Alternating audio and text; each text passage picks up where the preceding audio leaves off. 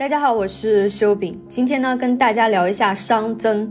我最早看到“熵”这个字呢，是在王小波的文章《我为什么要写作》里面。他说自己写作就是一个减伤的过程。如果他要是不写这种严肃文章，转而写畅销的爱情小说这些热门的东西，那就是熵增的范畴了。减伤和熵增这两个词是贯穿全文的。我当时完全不明所以，搞不清王小波到底在说什么。于是呢，我查了很多的解释，看到的答案基本上都是把熵定义为混乱程度，熵增就是。是混乱程度的增加，这个解释其实并没有解开我的疑惑，反而让我更加纳闷了。到底什么是混乱程度呢？混乱程度增加是什么了不起的大发现吗？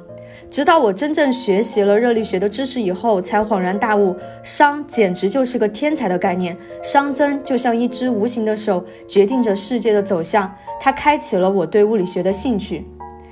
熵这个概念脱胎于热力学第二定律。热力学第二定律描述了热量的传播方向，它的官方定义是热量不能自发地从低温物体转移到高温物体，也就是说，在没有任何外部干预的情况下，热量总是单向传播的，只能自发地从高温物体转移到低温物体，它不能像弹簧那样按压一下还能自然回弹。这就意味着一些热量在被传递以后就无法再被回收利用了，变成了没有用的热量。这些没有用的热量就是熵。由于热传递的方向是不可逆的，所以熵只会增加或者不变，而永远不会减少。所以热力学第二定律也叫做熵增定律。熵这个概念呢，是由物理学家克劳修斯在一八六五年提出的。想要进一步理解熵增的过程，还需要再理解一下什么是热量。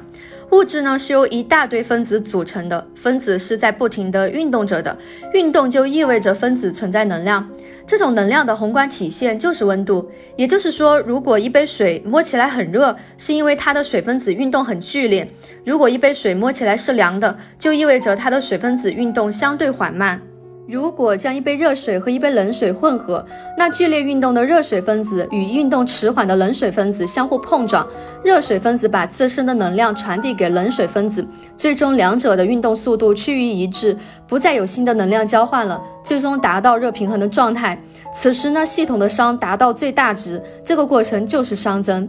如果没有熵增定律，就会存在相反的情况。试想一下啊，把一杯冷水和一杯热水倒进同一个杯子里面，冷水水分子如果可以把能量传递给热水分子，那么冷的部分就会更冷，热的部分会变得更热。这样杯子里的水不仅不会热平衡，还会出现更冷的冷水和更热的热水。很显然，这种情况在现实中是不存在的，所以熵增是单向性的。也有朋友会产生疑问啊，空调和冰箱制冷到底是怎么回事呢？它们不就是让原本温热的环境变冷吗？有一个很重要的前提是，熵增定律发生的条件是需要一个孤立系统，也就是不和外界发生能量交换的系统。空调制冷很显然是耗费了电力，引入了额外的能量，才能够把房间里的温度强行降下来。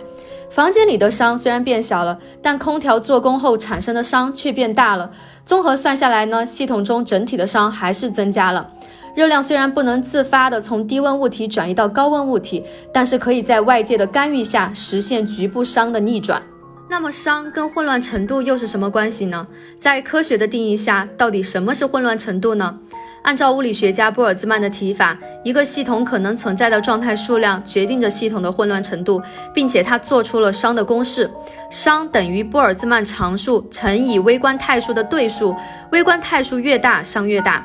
那我们怎么来理解这个微观状态数呢？我们现在可以来做一个假设，假设有四个不停在运动着的小球，它们的编号分别是一二三四。如果把这四个球放进一个长方形的盒子里面，当盒子里的左右两侧各分布两个球时，此时的熵是最大的，出现这种情况的概率也是最大的。我们可以做一个简单的计算来理解熵的底层含义。如果要求盒子的左侧要有四颗球，那么这种情况只会出现一种可能，那就是编号一二三四的这四颗球都在左侧。如果要求盒子的左侧要有三颗球，那么这种情况下存在四种可能，可能是一号、二号、三号球在左侧，或者是一号、二号、四号球在左侧，或者是一号、三号、四号球在左侧，或者是二号、三号、四号球在左侧。如果要求盒子的左右两侧各存在两颗球，那么这种情况下就有六种可能：可能是一号、二号球在左侧，或者是一号、三号球在左侧，或者是一号、四号球在左侧，或者是二号、三号球在左侧，或者是二号、四号球在左侧，或者是三号、四号球在左侧。我们通过这种简单的计算就可以知道，盒子里面出现左右两侧各分布两颗球的情况存在六种可能，状态数是六，大于其他情况，所以出现这种情况的概率是最大的，系统最终也会趋于这种分布，这就是熵值最大的表现。另外呢，我们肉眼看到的混乱或者是复杂程度是非常主观的，跟科学意义下的熵还是有区别。就像在这个盒子里，左右各存在两颗球的情况是熵值最大的，但是我们肉眼来看呢，这种对称分布还挺规整的，所以熵或者科学意义下的混乱状态跟我们的主观感受并非完全一致。统计学在熵的计算当中有着非常重要的意义，事物的宏观状态都是跟它的微观粒子行为息息相关的。我们没有办法得知每一个分子的运动状态，但是可以统计出大量分子的平均行为模式。所以，统计学和热力学有着深刻的联系。熵增还有一个非常重要的要素，那就是时间。英国物理学家亚瑟·爱丁顿说：“熵是时间之箭头，时间只有一种方向，那就是向前。”时间的方向是由熵增决定的。我们之所以能感知到时间的存在，是因为过去和未来的不同。我们看到的食物会腐败、破镜不能重圆，人死不能复生。我们很容易辨别过去与现在的差异，这种差异的本质就是过去的熵比现在的熵更低。时间在熵增的控制下逝去后便不再回头。熵增让时间变成了腐蚀剂，腐蚀剂的效果在生活当中比比皆是。比如人类在冬天烧木炭取暖，木炭燃烧时提供了热量，烧完之后就转化成了灰烬，这些灰烬无法被再次燃烧，这就是熵增。一辆车就算放在车库里不开，它的零件也会慢慢老化，落满灰尘，逐渐变成一辆废车，这也是熵增。一个原本干净的房间，住一段时间以后就变得乱七八糟了，这也是熵增。熵增是有效能量转化成无效能量，也是物质从有序的状态转化到无序的状态。由于宇宙的总能量是保持不变的，能量既不会凭空产生，也不会凭空消失，它只会从一种形式转化为另一种形式，或者从一个物体转移到其他物体。所以，英国科学家凯文在1850年提出了热寂的假说。当宇宙的熵达到最大值时，宇宙中的其他有效能量已经全部转化为热能了，所有物质的温度都达到热平衡态，没有可以维持生命的有效能量存在了。这就是宇宙的终极命运。听起来是不是过于悲观了？我们对社会的直观感受好像并非如此。社会的生产力和科技高速发展，越来越多的新鲜事物被创造出来，有新的生命在茁壮成长，新的高楼拔地而起。现代社会比原始社会明明更有秩序了呀，这还是熵增吗？没错，这也是熵增。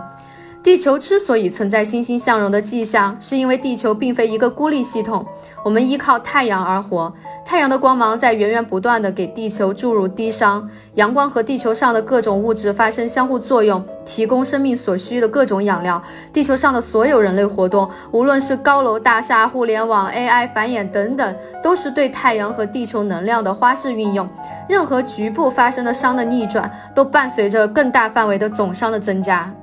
我看很多人把熵增定律称为最绝望的定律，因为它意味着衰退，意味着每一个历史阶段有效能量都会被消耗到更低的水平，世界的混乱程度不断的增加，人的生命越来越难以维持。为了在贫瘠的环境里生存，必须要付出越来越大的功，所以人们不得不发明更复杂的技术，以维持一个勉强过得去的生活。我们从小看到的世界是蓬勃发展的，互联网改变了所有人的生活。我们曾经以为新技术能提高效率，创造更大的财富，让世界变得更文明、更有序。这其实是机械论的指导思想。如果按照熵增定律的解读，这种技术发展带来的繁荣可能只是暂时的。一段时间后，技术的红利消耗殆尽，人类必须去开垦更复杂的新技术，寻找新的生活模式。哪怕是维持现有的生活，都需要付出更大的努力。从宏观的视角去理解熵增，确实有一层悲伤的色彩。但对我个人而言，熵增这个概念或许又有着积极正面的启发。我曾经最爱讲的就是随缘吧，无论对人际关系或者是工作，都处于看缘分的状态。如果万事万物都遵循熵增的话，那随缘的结果就是熵增主导的结果，最终走向破裂的可能性很大。倘若要得到积极正面的结果，只有付诸行动，主动注入低商。所以对我来说，维系良好的人际关系，追寻美好的人生理想，维持健康的身体，都需要用积极正面的劳作来减伤。美好的事物并不是躺平就可以获得的，它有门槛。